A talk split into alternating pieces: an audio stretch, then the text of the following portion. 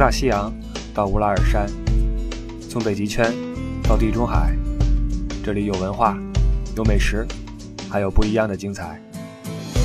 二零一七年，我们继续伪文艺，继续真情怀。关于欧洲的一切，听你不傻，听不傻在欧洲。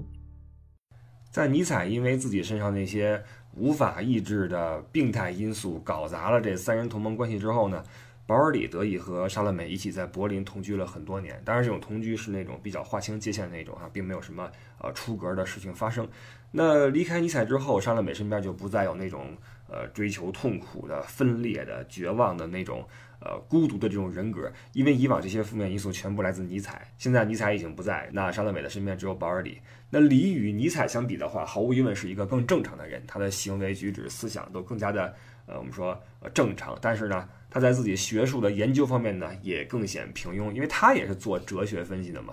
那你不用去跟尼采比了，你就跟他同期的许多其他的学者来说，保尔里的这些呃研究成果吧，也是很一般。他也尝试出一些自己的哲学著作，但是。反响也非常普通。你想，就连尼采的《查拉图斯拉如是说》都是尼采自己出钱才印了四十本出来，然后供朋友们传阅。你就更别说李的这些哲学书了。所以后来李这么一看，也这条路可能也走不通了，于是下定决心彻底改变自己专业方向，准备去学医。这时候李已经三十多岁了哈。这个时候你说我从头学医的话，这个毫无疑问是一个非常难的事情。那保尔里也为此花了巨大的精力和时间，那甚至为此在那个学校边上。单租了一个小房啊，就是为了刻苦学习。然后等到周末或者什么时候跟莎乐美一起见个面啊，在莎乐美的住处一起买菜啊、做饭呐、聊天啊，这种生活两个人持续了很多年。其实莎乐美面对这两个男人对自己的追求，心里面也是有数的。她一直觉得，如果说一定要过日子的话，那肯定首选是保尔里，而不是尼采。尼采呢，自不必说啊，那就是脑子肯定是有问题，而且想法太过于的。要么不切实际，要么悲观。而且尼采有一个问题是，他对女性的要求啊，他对这个呃自己的结婚对象的要求比较的呃怎么说呢？有一定私心啊，又得漂亮啊，最好还有点钱啊，最好还能容忍自己的身体不好等等吧。总之，尼采要想找个媳妇儿，那是比登天还难哈。有人可能会说，那尼采这么大名气的一个人，找个姑娘崇拜者来，这还不容易？其实这崇拜是一回事儿，真正相处是另一回事儿。我们经常会犯一个错误，就是我们因为一个人的与众不同，因为他的才华横溢或者说独一无二而喜欢他、欣赏他。但是呢，同时又希望他回报给自己一种最为平凡的、最为普通的爱情或者生活，因为我们喜欢他，我们想和他在一起。那作为一个平常人，我们希望他能和我们一起过一个极其平凡的生活。实际上，这前后是矛盾的。如果你喜欢一个与众不同的人的话，你就要接受他所有的与众不同，这其中就包括他所有的优点、所有的缺点。你比如说尼采。作为一个哲学大师，他肯定是才华横溢，但是他的思想也会让你的生活充满了负面情绪，各种的孤独、悲观、绝望。这个时候，你能和他一起坚持生活下去吗？所以，很多那些让我们喜爱的，比如说艺术家也好，或者什么也好，他们一方面是非常的有意思、有想法、与众不同，但是另一方面又要带着自己身上的所有的积极的和消极的，在他的与众不同的路上坚定地走下去。这是他在你眼中与众不同的唯一的理由，同时也是你无法和他一起生活或者相处的原因。所以你喜欢一个人和与他一起生活和相处这中间，实际上距离非常非常远。呃，对这事儿我只能说，有些人的孤独和他的才华是一样的，都是与生俱来的。如果你希望说你放弃你的孤独，你开始社交，开始和我们所有人一样，呃，觥筹交错也好或什么也好，那等于你让他放弃他的才华。他的孤独和才华是挂钩的，这个我不知道大家能不能理解哈。那与尼采相比的话，保尔毫无疑问是一个比较理想的相处或者生活对象哈，因为在对待感情或者说对待莎乐美的问题上，尼采跟保尔呢他都不一样。尼采是我喜欢你，你不喜欢我，那我就生气，我急啊，我我我骂你，我我我开始我。保尔不一样，保尔是我喜欢你，你不喜欢我，那你就不喜欢呗，我那我就跟你相处呗，怎么办呢？所以他是一种付出型，而且他从认识莎乐美以来，直到最后和莎乐美分开哈，呃，一直对莎乐美都是关怀备至的这么一种态度，这就让莎乐美在他身上找到一种。呃，比较亲近的这种安全感，就像一个亲人一样啊。可能你不是我一个我爱的人，但是呢，和你在一起我很舒服，我很踏实。这是莎乐美选择和保尔里能够继续呃同居下去的一个理由。那保尔呢，反正他知道莎乐美轻易看不上谁，那而且呃，看上的话也不会和人结婚，所以那我也就不再跟你提什么求婚的事儿。你既然也不跟别人在一起的话，那就我先跟你这么过着呗。虽然我也不能和你有什么肌肤之亲，但是和你在一起总是好的嘛。于是保尔就这样和商丽美一起继续在柏林生活。但是保尔呢，实际上他有自己的问题，就是他最大的一个问题就是他比较自卑。我们说过啊，就是他这辈子不爱照相，这跟他的心理也有关系。那你看上一期那个在那个照相馆那个照片哈，就是保尔就非常的不自在，他的这种自卑情绪是与生俱来的，因为他首先是一个比较纯粹的犹太人。我们知道欧洲一直是有一些这个反犹的传统，那保尔对这事儿就非常的介怀，而且他从来不承认自己是个犹太人。而且别人不能提这事儿，一提的话，就先是很生气，然后回去之后自己就很很沮丧。那这些反应就更加说明他对这个身份是很很自卑的这么一种心态。那在柏林的时候，他一方面因为换这个专业嘛，就面临很多的困难，然后生活上也不是很富裕，加上这个长期以来心里的一些不痛快吧。就又开始这个重操旧业啊！就我们说过，他跟沙乐美认识是因为把钱输光了，在柏林的话就又开始赌博，时不时的又把身上钱输一精光啊。但这个时候，沙乐美对保尔还是一个比较宽容的态度，因为他能够理解保尔心中的这种苦闷嘛，也没有去过多的去去斥责或怎么样。加上也是跟保尔太熟了哈，反正你也不会做什么出格的事情，那你这么偶尔的放纵一下，我也不说你什么。反正你忙你的啊，你去学你的医，那我去写我的书，我们就生活上彼此照应一下也不错啊。这个是当时沙乐美和保尔里的一个一个生活的常态。呃，实际上在这个状态中，两个人的关系肯定还是不平衡的。那保尔里一直是在付出嘛，而沙乐美。说实话，有点这个呃坐享其成的感觉，就是反正你有你照顾我哈，那我就过我自己想要的生活，我想干嘛干嘛啊，我也不用去太考虑你的感受，反正生活也如此啊，一直是如此的平静。那我们说这个一切事情都会有变化啊，这种平静呢，终于在两个人在柏林呃同居了五年之后。被打破啊，被另外一个人打破，那毫无疑问肯定是个男人呐。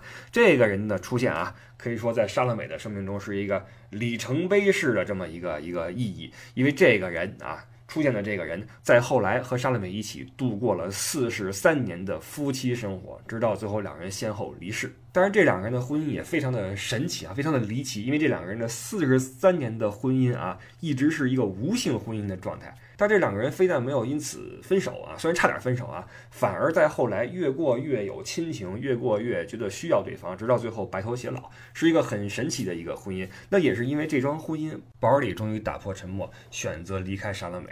那保尔里的这一次离去，呃，是他和莎乐美一个彻底的分别。这种分别不仅仅是距离上面的一种相隔，更是生死间的两两相望啊。我们先来说一下这位新出现的大哥是怎么回事儿。当时是在一八八六年啊，这年沙乐美二十五岁，那照旧是在自己家里面在写东西。那忽然这个敲门声响，沙乐美就过去开门，然后发现门外是一个陌生的中年男子啊。这人从这个第一印象上给沙乐美的感觉还是比较打眼的，因为这个身材比较结实，然后呃一脸的胡子，脸上的轮廓很分明，是一个比较有阳刚气息的这么一个中年男性啊。沙乐美就问他说：“说您是哪位呀？对吧？您来嘛来了？这是？”完对面是来势汹汹啊，也没多解释，说我这个借一步说话，我进去咱们进下再说。这个一般来说这种情况啊，你没跟人预约，你来之后你也不说是怎么回事儿，你就要进屋说话的话，而且对方是一个女性，这个一般对方不会答应。但是鬼使神差的哈，可能是沙乐美觉得这哥们儿长得呢比较的哎合眼，或者说他身上的某种气质呢比较的跟自己呃。搭啊，于是就说：“那您进来吧，对吧？”就这么让一个身材魁梧的不速之客啊，这么一个中年男子进了自己的闺房，然后说：“那个，来，您说说是什么事儿吧。”俩人坐下了啊，结果这大哥哈太猛了。上来就说啊，说我叫安德烈亚斯啊，这个久仰您的大名啊，几年前就听说过沙乐美你的名字，呃，这次我来呢没别的事儿，我是来跟你求婚的啊。这好家伙，沙乐美是什么人啊？沙乐美见过各种的花式求婚啊，从吉洛也好，到到李到尼采等等，但是。这三个人不论怎么求婚，首先得接触一段吧，首先得了解一段吧，得有好感吧，他有一过程。就这哥们儿安德烈亚斯没有过程，第一次敲门，第一次进来，我是一个您的崇拜者哈，我来求婚来了。这沙乐美一听，这还有这种操作是吧？这什么情况？没见过你这样的哈。这事儿咱们搁一般人来看哈，不可能的事情，你出去吧，对吧？你我认识你吗？你跟我求婚，什么跟什么呢？但是我们说，这世界上就是有一些这个奇迹啊，它是不可复制的。什么意思呢？就是这个一件事，你怎么想怎么觉得不可能，但是呢，它就是在某个特定的条件下、环境下、某个特定的时间里面，就是顺理成章的发生了。因为这哥们儿这么一求婚之后，商量没觉得，哎，有点意思。有点意思哈，非但没有说讨厌这人，这人出去，反而觉得，哎，这人可以留着观察观察啊。这也是沙乐美一个秉性，就是他是非常喜欢，呃，有意思的人，喜欢这些能让自己蒙圈的人啊，就是越稀的人他越喜欢。也可能是因为阅人无数啊，觉得一般人都已经提不起兴趣来了，结果来这么一大哥，觉得挺神，所以心里边说，这个这人应该好好的了解一下哈。那我们先说说这安德烈亚斯他是什么背景哈。这哥们儿，你看他照片的话呀，你首先你是很难看出来他是哪国人，甚至他哪个大洲的你都看不太出来，因为他的这个外公是有印度血统啊，这外婆呢又是马来西亚人，这两个人一块儿生下来了安德烈亚斯他妈。他妈呢，又嫁给了一个波斯贵族家的一个后裔，这才生的安德烈亚斯。然后这一家三口在安德烈亚斯六岁的时候到了德国，住在了汉堡，在汉堡居住至今。所以你说这安德烈亚斯这人，他到底是哪国人，你都不好说啊。而且你看不出来他有什么这个血统啊，或者说这个呃洲际的这个特征。那可能跟他这个比较呃怎么说，比较源远流长的家庭背景有关系啊。这哥们儿语言天赋特别强。后来作为一个考古学家，在波斯待了很长时间，也是自己的半个老家啊，在当地，而且是靠这个给人治病来来生活，在医学方面有一些自己的建树啊。同时，在波斯对当地的这个历史文化呢，包括文字方面有很深的研究，所以这个人是一个阅历非常丰富的，带着一定来自东方的这种神秘色彩，与当时这个主流社会里面的种种文人墨客，呃，迥然不同的这么一种气质的这么一个人。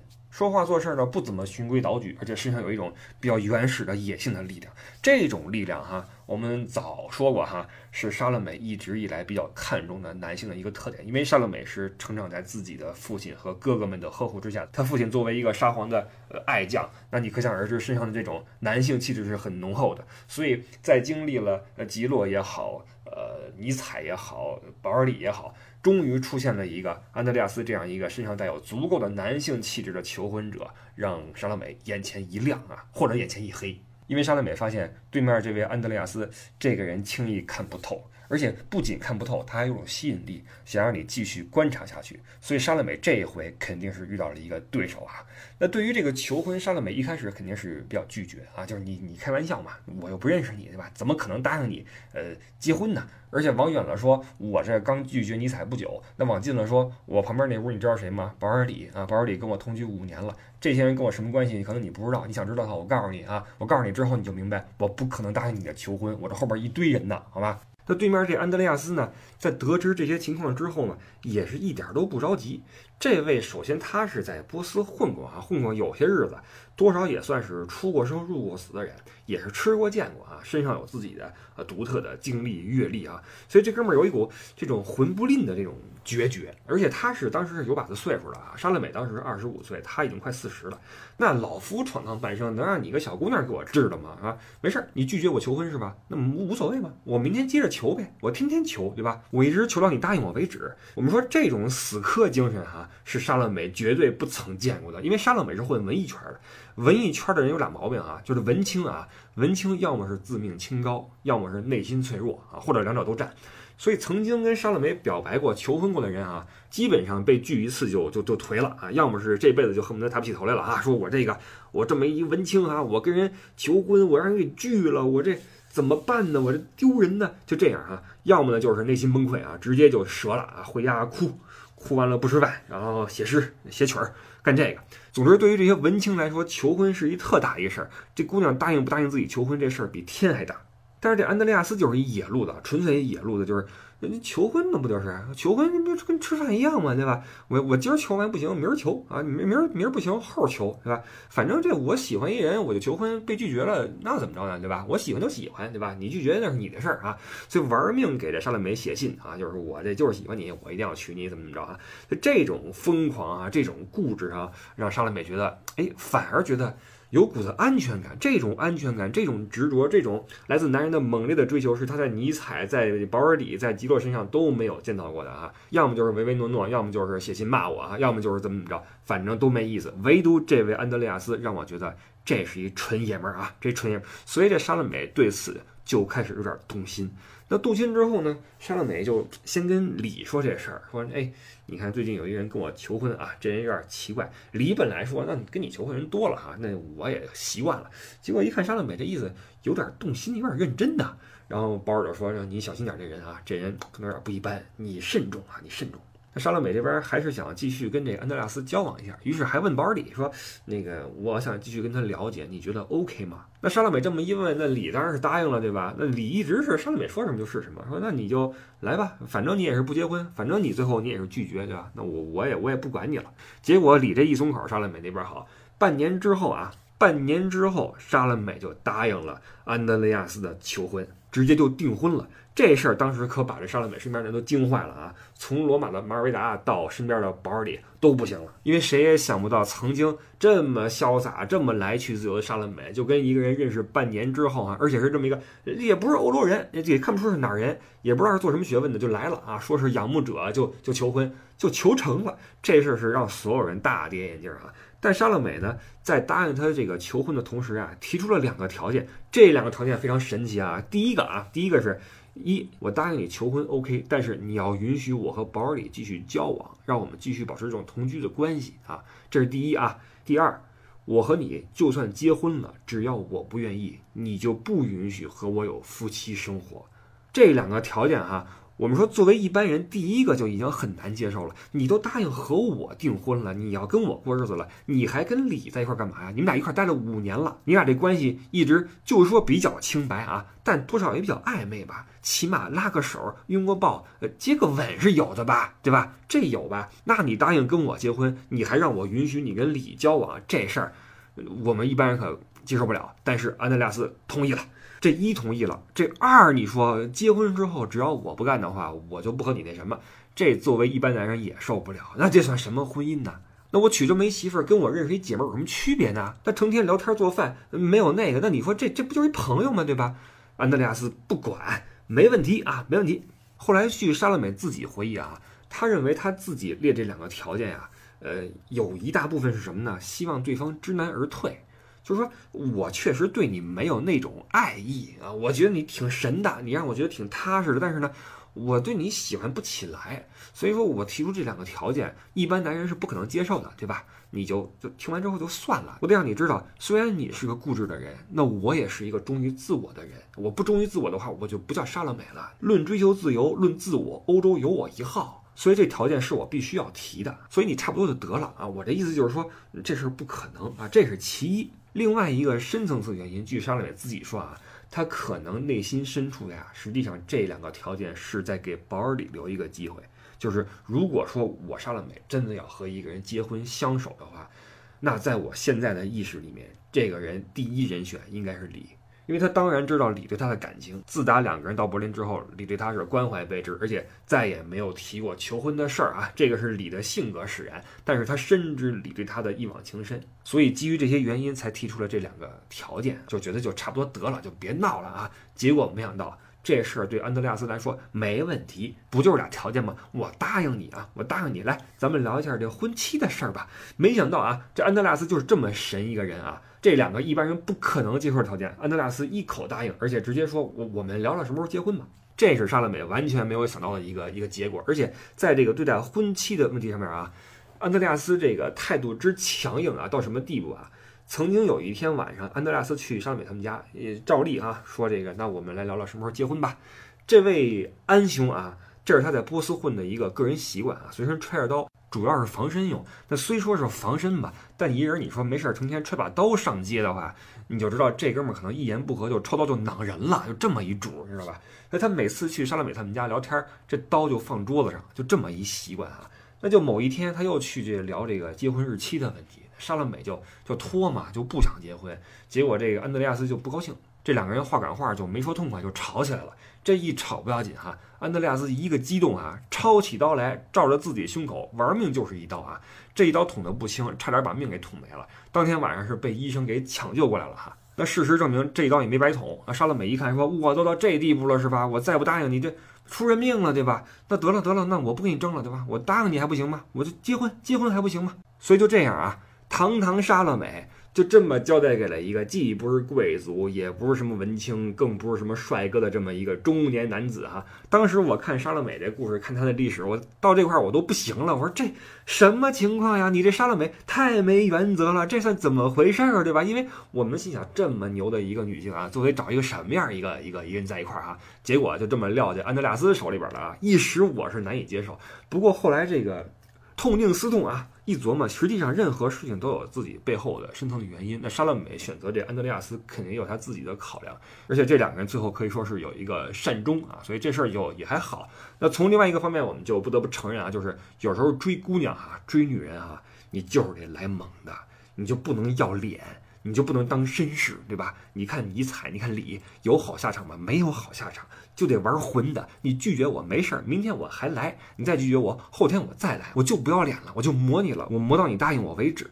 我们不得不说，有些女人是确实是吃这一套哈，磨着磨着这事儿就成了。但是安德烈斯这个往胸口戳刀子这事儿你慎用啊，这个搞不好你戳大了命没了，对吧？而且这招对莎乐美好使，并不意味着对别人也好使啊，因为很多女性最讨厌男的玩什么自残什么的哈，往胳膊上刻你的名字吧什么的哈，无聊啊就觉得恶心。所以为什么我们说这事儿是不可复制的奇迹呀？就这事儿你怎么想怎么觉得不能发生，但它就是发生了啊！这就是莎乐美和安德烈亚斯一个开始。的这么一个过程，那这样一个订婚对于李来说，毫无疑问是一个巨大的打击。那莎乐美为了保护自己未婚夫的尊严，也没有向外界透露她提出的那两个非常苛刻的条件。那保尔不明就里，直接就崩溃了嘛。一个自己日夜相守的、默默陪伴和爱护了五年之久的这么一个女人啊，这样一个挚爱，就这么突然和别人订婚了，就这么离开了自己，这个实在是晴天霹雳。所以这个事儿是直接击垮了保尔里，也促成了保尔和莎乐美的一个永久的分别。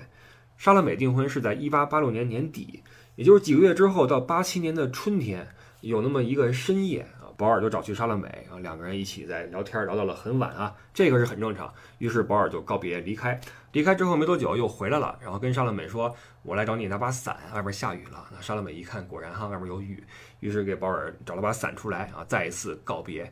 结果这次告别之后没多久，保尔又回来了啊！第二次回来，莎乐美说又怎么了？保尔说这个支支吾吾的啊，说那个我来跟你这儿找本书啊。莎乐美也没有太以为然，说那你就找吧，那书都跟那边呢啊，一指那个书架。保尔里就直接去了另外一个房间。这次耗了很长很长时间。那这次告别的时候呢，就跟莎乐美一起呃照例的哈有一个拥吻。莎乐美这个时候也没有觉得有什么特别啊，跟保尔里拥吻过后就啊说了再见啊，继续回去自己写东西。然后过会儿之后，莎乐美觉得好像有哪不是很对劲儿，于是回头看了一眼，发现地上有一张照片，过去捡起来一看，发现是自己曾经送给保尔里的一张自己童年时候的照片。照片背后被保尔里写了一行字儿，这一行字儿啊，每次我想起来，我心里边都替保尔里感到难受哈。背面是怎样一行字儿呢？就一句话啊，就一句话，是保尔里写的：“行行好，不要来找我。”这句话之后，在上一次拥吻告别之后，保尔里永远消失在了莎乐美身边，再也没有出现过。这一行字儿啊，你仔细品味一下，这里面是有多少的委屈，多少的不舍，多少的无奈，多少的决绝。行行好，别来找我。这意思就是说，如果你来找我的话。我肯定舍不得走，我心里根本放不下你，所以我求求你，我不得不离开你，因为我太爱你，而你选择了另外一个人，你要和他结婚了，所以我不得不远离你，用来逃避我内心中这份巨大的痛苦。五年啊，和一个人在一起朝夕相处五年，默默付出，不求回报，最后却是这种结果，这搁保尔里实在是没法承受，所以才在一个雨夜辗转了数次之久，终于是头也不回的离开了莎乐美。那保尔的离去让莎乐美心中也是非常的难受啊，以至于莎乐美后来经常做一个梦，后来莎乐美经常梦见他和很多人啊在一起，在一个房间里面聊天啊，就像当年在罗马在和保尔认识的时候，在马尔维达他们家里一样。然后这个时候在梦中，莎乐美总能听到保尔在一声一声的呼唤莎乐美的名字，但莎乐美起身寻找的时候却什么也找不到。从这个梦里边，我们也能看到，实际上保尔里在莎乐美心中还是有着一席之地的哈。那李在离开柏林之后，自己去到了慕尼黑啊，在慕尼黑啊还不错，完成了自己这个医学的专业。毕业之后就回老家去从医去了，直到一九零一年的秋天，这是保尔里离开莎乐美的第四年啊。在这一年，有一个噩耗传来莎乐美这里，保尔里坠崖身亡。李的死因到今天都是个谜啊，没人知道他是怎么坠的崖，是自杀也好，还是意外的掉下去也好，还是怎么样，没人知道。但是唯一能够确认的是。保尔里最后坠崖身亡的地点，是他和莎乐美曾经一起度假、一起留下欢笑和生活足迹的地方。所以，我们不用去追究保尔里是不是最后是自己跳下去的，还是怎么样。我们仅从他坠崖的地点就可以知道，保尔里在这四年里面是在怎样的一种情绪里面度过的啊！我觉得这个实在是。想到这一点，实在是太令人心里难受了。那保尔里的死，对于我们看故事的人来说，都是如此的难过。你更何况莎乐美听到这个噩耗之后，她是怎样一种反应？后来莎乐美在回忆录里就说，保尔里是她一生中的一个痛。她从保尔里这里得到了太多，但是付出的太少。说如果时光可以倒流的话，也许她真的会重新选择一个人选，重新选择一段人生。值得一提的是什么？在保尔里坠崖的前一年，尼采去世了。所以这两个难兄难弟啊，带着对同一个女人的爱慕，就这样非常的悲惨的离开了人世。那虽然这两个人的死跟莎乐美也没有什么直接关系啊，他也不是什么罪魁祸首，但是多少呢？呃，跟莎乐美沾边的这两位确实比较倒霉啊。还有另外一位啊，就是我们一再说被他伤害一次又一次的那个吉洛牧师哈。在尼采跟保尔里相继去世之后，这个时候吉洛又被莎乐美给搞了一次，因为莎乐美跟安德烈亚斯要结婚了嘛，这婚礼上需要个证婚人。莎乐美也不是怎么想的哈，觉得哎这个人非吉洛莫属啊，于是给这吉洛写了封信，说这个哎我要结婚了，这个证婚人呀想找你来，怎么样？你是不是特替我高兴？这时候的吉洛已经有很长一段时间没有什么莎乐美的消息了。忽然来封信，一看莎乐美写的，还挺高兴，说：“哎呦，还还记得我呢哈，还要记得我呢，还挺念旧情。”结果兴高采烈打开一看，好，要结婚了啊！你结婚就结婚吧，还找我证婚。当初我豁出去一切跟你表白，被你拒了哈，被你拒了之后，你要出国，我帮你办的护照。出国之后，你被人求婚，你写信问我感受。然后现在你跟人订婚了，你又找我证婚，你拿我当什么了？这是你玩我呢吧？我就算我是个牧师，你也不能这么欺负我呀，是吧？所以吉洛对这事儿本来是拒绝的，我我不想跟你证婚，你找个别人，那么多牧师，你你随便捏，你别捏我了。结果这莎乐美她任性啊，跟吉洛这块莎乐美是一如既往的任性，说你就挣一个呗，对吧？就挣一下，你怎么了？看咱俩这旧情上面，你就帮我证个婚啊！最后这吉洛也是啊，没辙了，勉强在自己的教堂啊，在荷兰给这莎乐美跟安德烈亚斯证了婚啊。据说证婚当天啊，这吉洛的脸上很不好看，青一阵紫一阵的。事儿办完之后，拎包就走了，就走了。从此之后跟莎乐美应该也就没什么联系了啊。这事儿到了莎乐美老年之后回想起来，才觉得。好像不是很好哈，对吉洛好像一直不是很好，所以你看，有时候莎乐美她做事也确实是，对她身边的人确实是欠考虑啊。那在这个吉洛啊，倒霉的吉洛给莎乐美证婚之后，莎乐美正式改名为路安德烈亚斯·莎乐美，开始了婚后的嫁为人妇的生活。结婚之后的初期，莎乐美基本上是在配合着老公来过日子，这段时间可以说是莎乐美这辈子基本上最失去自我的时候啊，因为她在努力适应一种新的生活方式、生活内容。婚姻嘛是两个人的事儿哈，这两个人的关系必须得平衡。你比如说包容啊、付出啊、迁就呀，这应该都是相互的。没有哪个人说天生欠另外一个人啊，我得还你一辈子，我包容你一辈子等等，没有这样的。如果有的话啊，那要看你能够得到些什么，对吧？当你的付出和回报不成正比的时候，那你这个婚姻早晚得出问题。那这段时间呢，安德烈亚斯主要在柏林的东方学院任教啊，在任课。莎乐美基本上就是一个主妇的身份啊，做一个贤内助，什么洗衣做饭呐，什么买菜呀、收拾屋子呀等等哈。呃，有一点莎乐美是我认为比较值得尊敬的是，她虽然出身贵族啊，是贵族千金，但是她这一辈子。呃，对精神的追求远远高于物质啊！她觉得这个生活嘛，朴素一点没关系啊，粗茶淡饭、艰苦朴素，这是没关系的。在那个年代，一个出身贵族的一个大小姐能有这样的一个想法，我觉得不容易啊。当然，我不是说一个女性这样想不容易啊，而是任何一个出身非常好的人，为了追求精神世界，然后把物质看淡一些，我觉得这都是一个比较令人人尊敬的点啊，并不是说一个女性这样做就是好的啊。现在女权比较多啊，所以不能留下一点漏洞啊。然后这个两个人的婚姻很快就就新鲜感就过去了嘛，或者说从来也没有过新鲜感，这结合本来就有点问题。那同时呢，两个人又没有那种呃维系激情的纽带。我们说，往往这个爱情或者婚姻一开始还有点激情，因为你毕竟两个人这起码是有点陌生感嘛。但是这两个人因为那个合约在啊，他没有那个夫妻之实，所以这种激情也不存在。我估计安德烈斯当时答应这条件的时候也没想太多啊，因为呃这李好办啊，李是一个一看就是没有什么威胁的一个人。但是这第二条没有这个夫妻关系这事儿，等你嫁给我了，同处一室了，这一男一女，对吧？这还不好说，那挑个良辰吉日，没准你就从了，就从了。但是这安德烈斯是没想到，这莎乐美是真的是在完全恪守着这个之前的婚前这个约定啊，就是我不愿意，你就不能碰我。为此，安德烈斯还用过枪啊，曾经有一次趁莎乐美睡觉就就扑过去了，结果好，莎乐美就是非常的大力的在反抗啊，绝对不允许安德烈斯跟自己有那方面的接触，而且为此她对自己老公非常失望啊，你明明跟我约好，你怎么这样对我呢？这日子不过了，我离婚，我受不了，我离婚。然后这安德烈斯一看。不行啊，就这个果然是。太拧啊，这姑娘太拧，于是这个也只好放弃了这个再去努力的想法。但是呢，这安德拉斯也不跟莎乐美离婚啊，就是你再怎么着，我也不跟你离婚，反正你嫁给我了，嫁给我之后我就照死不离婚，怎么着我也不离，我不管啊。因为我们知道安德拉斯也是一个非常固执的一个人，他认定的一个事儿一般也改不了，否则的话莎乐美也不会嫁给他。那你这婚都结了，是你说离就离的嘛？这这离不了，所以这事儿就让莎乐美非常的痛苦啊，这一度就 抑郁的不行。那在这种情况下啊，这两个人你说又没有这种。生活上的这种互助啊，沙乐美就没事干嘛，我跟家做饭，这这这是我该干的事儿嘛？